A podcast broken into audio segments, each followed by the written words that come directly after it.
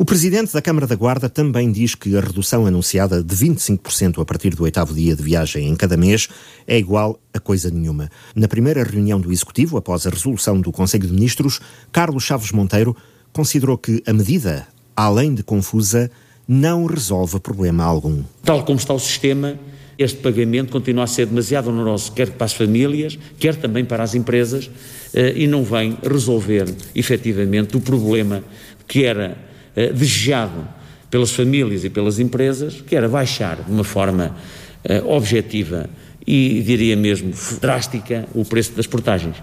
Eh, não acontecendo, considero que esta medida ficou muito aquém daquilo que se esperava no âmbito do que nós entendemos que é fundamental para o desenvolvimento interior, que é ter portagens de duas autoestradas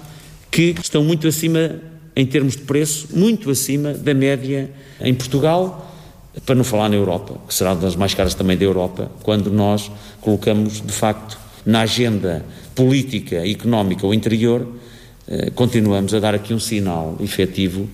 de que eh, não apoiamos de uma forma eh, forte reiterada e efetiva aqueles que vivem eh, nesta região do interior. É a economia que está em causa, e mais nesta altura crítica, alerta o Presidente da Câmara da Guarda. O facto de nas executos existir o pagamento de portagens prejudica de uma forma séria a economia local. Aquilo que era a atração uh, de mais espanhóis a todo este eixo aqui da beira interior, Guarda, Covilhã, Castelo Branco, Fundão, uh, nunca tive uh, dúvidas sobre isso, como também a, a mobilidade do, do, resto do país, sendo estas uh, autoestradas das mais caras e que ligam o litoral ao interior do país, não deixa de ser sempre um fator negativo para a competitividade,